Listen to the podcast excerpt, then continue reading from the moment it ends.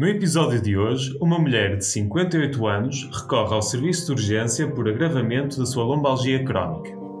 Qual dos seguintes é o melhor próximo passo no diagnóstico?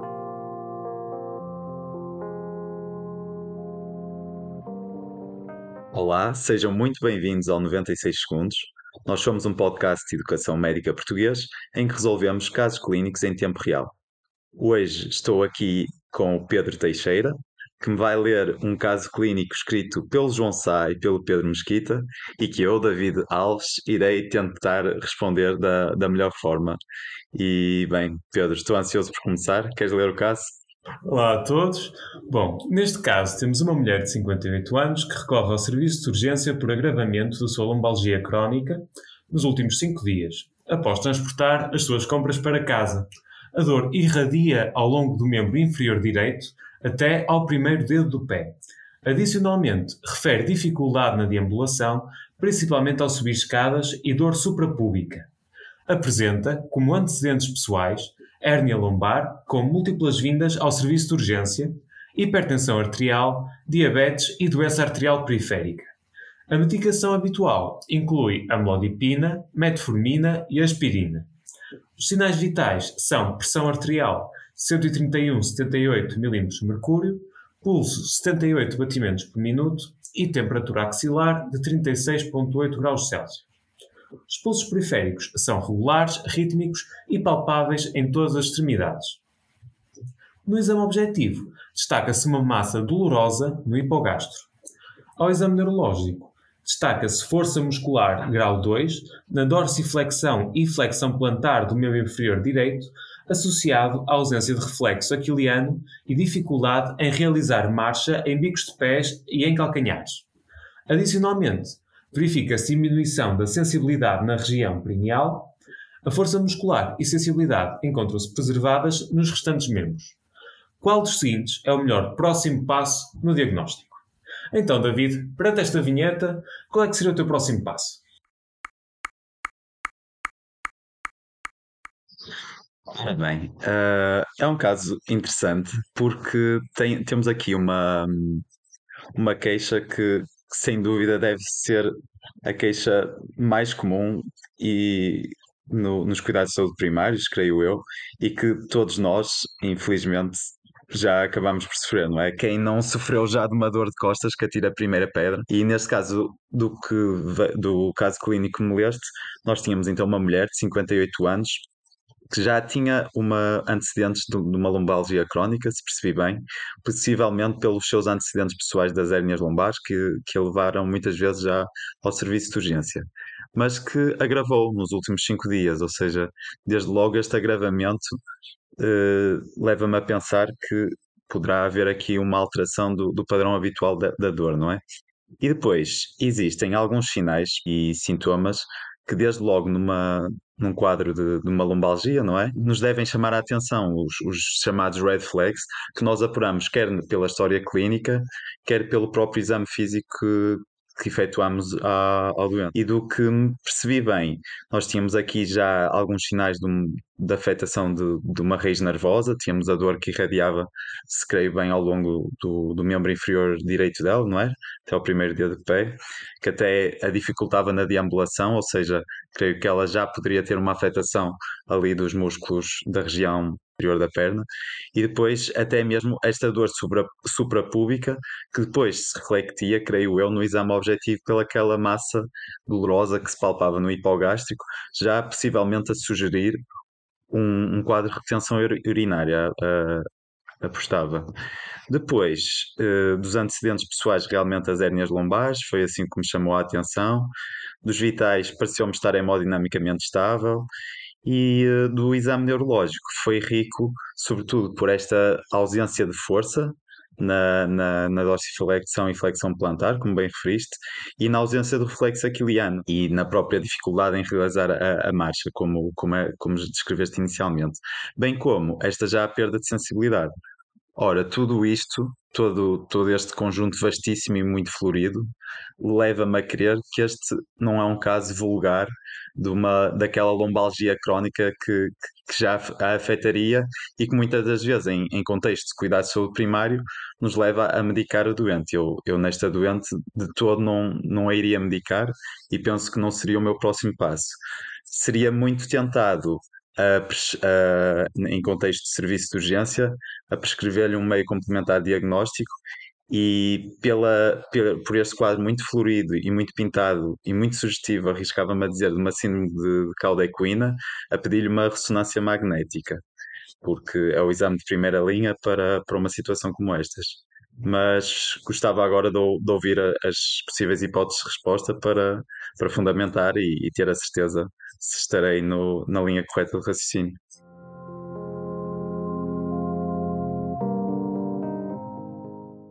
Bom, dentro das hipóteses que nós temos de resposta, opção A, eletromiografia, opção B, radiografia, opção C, ressonância magnética, opção D, mielografia e opção E, tomografia computurizada.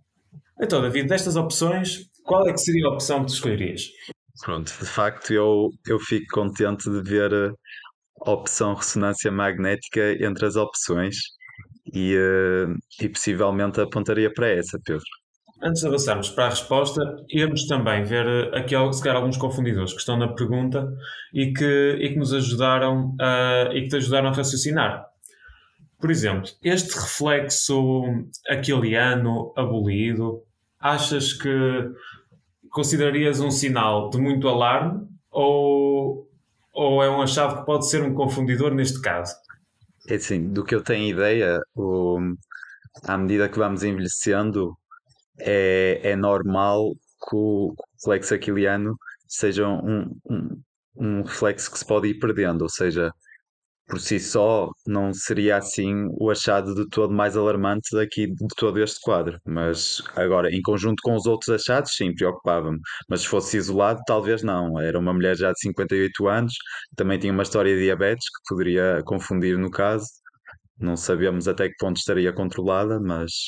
De facto, aqui neste caso temos esta, esta perda de força que é assimétrica que está acompanhada de uma anestesia da região perineal e, e atenção que a nível tec, de técnicas de exame, esta perda de sensibilidade perineal vai ser síndrome da cauda equina, não é? Portanto, acho que sempre que estiverem a fazer exercícios e virem anestesia perineal, acho que a resposta está dada. Eh, eles podem é complicar a pergunta por outras coisas, como por exemplo pegar no próximo passo, que foi o que nós fizemos nesta pergunta. Também tínhamos o globo vesical, que é um sinal de alarme bastante importante, extremamente doloroso. As pessoas aparecem com uma massa hipogástrica e, e às vezes aquilo até se demora a perceber porque é que o doente tem tantas dores e era uma coisa que até era bastante fácil de resolver. Bom, David, efetivamente a resposta certa nesta situação é a ressonância magnética. É o exame com maior relevância para fazer neste momento, porque estamos perante uma compressão de, de, várias raízes e que é, que é praticamente uma emergência nesta situação e é muito importante diagnosticar. E o diagnóstico, neste caso, deve ser feito por ressonância magnética, apesar de ataque ser muito mais utilizada no serviço de urgência, nós neste caso precisamos de resolução que só a ressonância magnética nos pode dar. Como é que tu excluíste as outras opções? Uh, portanto, a radiografia eu diria que não iria, ou seja, não a escolheria pelo, pelos sinais de, de afetação de, de raiz nervosa, não é? De radiculopatia. Eu acho que uma radiografia, embora seja um exame de, muito útil de realizar no serviço de urgência e, e, e muito fácil de efetuar, se não estou em erro, seria mais útil numa possível suspeita de, de uma fratura ou de alterações degenerativas que ela já que, que, a senhora já pudesse ter, mas no, no caso clínico atual, creio que não que não seria útil, não é? Depois, a eletromiografia, se não estou em erro, é bastante mais, é um meio complementar diagnóstico muito mais utilizado em quadros de, em que há uma fraqueza neuromuscular que de facto a senhora tinha, mas que, que, não, que não nos permite aferir com total, com total certeza e com a, a mesma acuidade diagnóstica que a ressonância o, um diagnóstico de uma síndrome de cauda Além disso, acho que é um exame que, que na urgência não, não deve ser fácil de realizar, mas poderei estar em erro, não é? Depois, ataque, como tu disseste, apesar de, de em contexto de urgência ser mais fácil de realizar, eh, se não, se não estou em erro, aquela ideia que eu tenho é que ataque é muito melhor para definir a parte óssea, ao passo que, que a ressonância nos permite ver com melhor qualidade uh, a, a parte dos tecidos moles e da, e da própria afetação de, de raiz. E a mielografia, acho que, que é um exame tem, ideia que usa contraste, que seguido depois de uma realização seriada de algumas imagens de, de TAC ou radiografia, um exame fluoroscópico, não é? E que, hum, e que é um bocado mais invasivo e se calhar até que já um exame, diria, histórico, não é? Que, que veio a cair em desuso, por isso seria mais por aí que não a escolheria. Claro, a ressonância magnética tem uma, uma boa resolução, principalmente de, a nível deste tipo de estruturas. E agora, uma questão que eu tinha muito quando estava a estudar esta matéria e que certamente foi só, só consegui compreender assim mais perto da prova foi como distinguir, assim, de uma forma muito simples, o síndrome da cauda equina do síndrome de cone medular. Não sei se, se tu tiveste a mesma, a mesma dificuldade que eu. Sim, sim, aliás. Um, eles vinham sempre de mãos dadas, não é? Uh, quando a grande. Eu acho que eu até ao início quando começaste a ler o caso, até pensei se seria uma pergunta de, de destrinçar entre os dois. Depois fiquei um bocado mais aliviado, mas, mas porque é era uma questão que até durante muito tempo, tal como tu, uh, iria, ia confundindo. Mas depois, até acho que um, para os nossos ouvintes, e, e não sei se concordas comigo, uma abordagem que fácil que me permitiu distinguir foi pensar na, exatamente na anatomia e da, da, da espinhal medula, da medula espinhal, não é? E pensar que o cone medular é aquela parte, ou seja, terminal, que termina ali, sabemos que a medula termina entre L1 e L2, e como tal, quando existe uma compressão dessa componente, maioritariamente o que vai haver são sinais e sintomas de primeiro neurónio motor, ou seja, em que existe a hiperreflexia, não estaríamos à espera de, uma, de, uma, de um reflexo diminuído, portanto, um, um sinal de Babinski também positivo, ao contrário do, do sino da cauda equina, que era o que representava este caso, em que estão muito mais presentes sinais de segundo neurónio motor, em que há essa afetação das raízes nervosas, uh, geralmente abaixo de, de L2, não é? Portanto, de, abaixo, já a nível sacral até, que, que, era, que, estava bem patente neste caso, e portanto sinais de segundo neurónio, como ele me estava a dizer, em que em vez de hiperreflexia, há hiporreflexia e há atrofia muscular e a própria fraqueza muscular que a nossa doente tinha, mas não sei se também ias por aí no teu raciocínio depois para, para os distinguir, Pedro. Sim, sim, eu vou muito por aí. É assim, a verdade é que existem várias diferenças, existe, creio que até já cheguei a ver várias tabelas com isso, mas, efetivamente, apesar de existirem várias diferenças, numa vinheta clínica, a forma mais rápida de, em 96 segundos, perceber rapidamente a diferença entre os dois seria principalmente os sinais de primeiro e segundo neurónio. Nós temos de ter em conta que podemos estudar muito, podemos ver muitas tabelas, podemos conhecer muitos sinais subtis de diferenças entre vários quadros.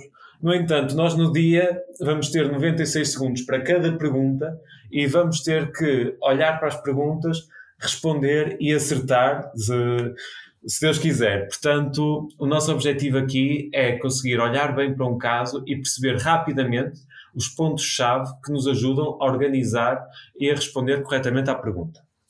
Bom, após este, este sucesso na primeira pergunta, pá, vamos ver se, se conseguimos apanhar e vamos fazer aqui um pequeno plot twist. Então, esta doente realizou uma ressonância magnética e foram encontradas lesões compressivas no canal medular compatíveis com lesões metastáticas.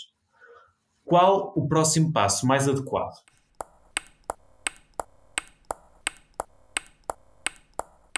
Queres que comece por ler as opções? Queres entrar já a matar com alguma resposta? Posso, posso tentar uh, adivinhar alguma coisa, mas, portanto, em primeiro lugar, é um, é uma infelicidade, não é? Estava à espera que pudesse ser ali algum, algum comprometimento da, da medula espinhal pela, pelas hérnias, mas é, um, é, um, é uma situação clínica que, que, pode acontecer. Nós sabemos perfeitamente que a síndrome de cauda também pode ser de causa tumoral, que neste caso é, o seria pelas lesões metastáticas. E nesse sentido, eh, esta pergunta abre-me assim eh, uma gaveta muito muito muito chamativa de, daquele título, está-me a lembrar, das emergências oncológicas, em que há um, uma síndrome de, de compressão modular. Aqui a senhora, de facto, se não estou em erro, não tinha antecedentes de tumor de nenhum tumor ou nenhuma neoplasia, mas podia perfeitamente estar oculto. E de, mas ser uma emergência oncológica que desplotou toda esta síndrome cauda-equina.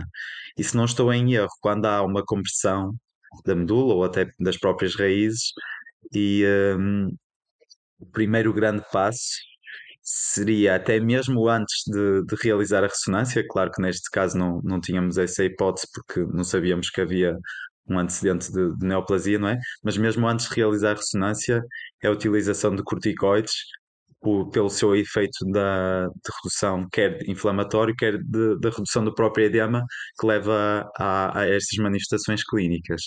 Portanto, eu se calhar estaria à procura disso. Mas ao mesmo tempo, não sei, se calhar procurar alguma opção que de, de, hipótese cirúrgica também se calhar apontaria por aí, mas fica à espera de saber as, as hipóteses de resposta para, para fundamentar melhor.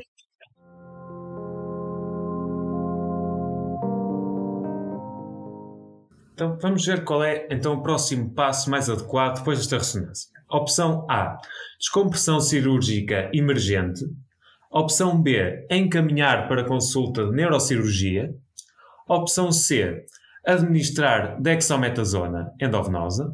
Opção D: controlar a dor com analgesia adequada.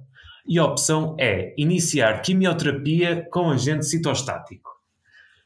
Bom, David, temos aqui várias opções, algumas vão de encontro ao que tu dizes, outras podem ser assim algo mais duvidosas. Destas aqui, que é que tu, qual é que é o teu juízo destas questões? Pá, realmente fazes jus ao que disseste que não me tornaste a tarefa nada fácil.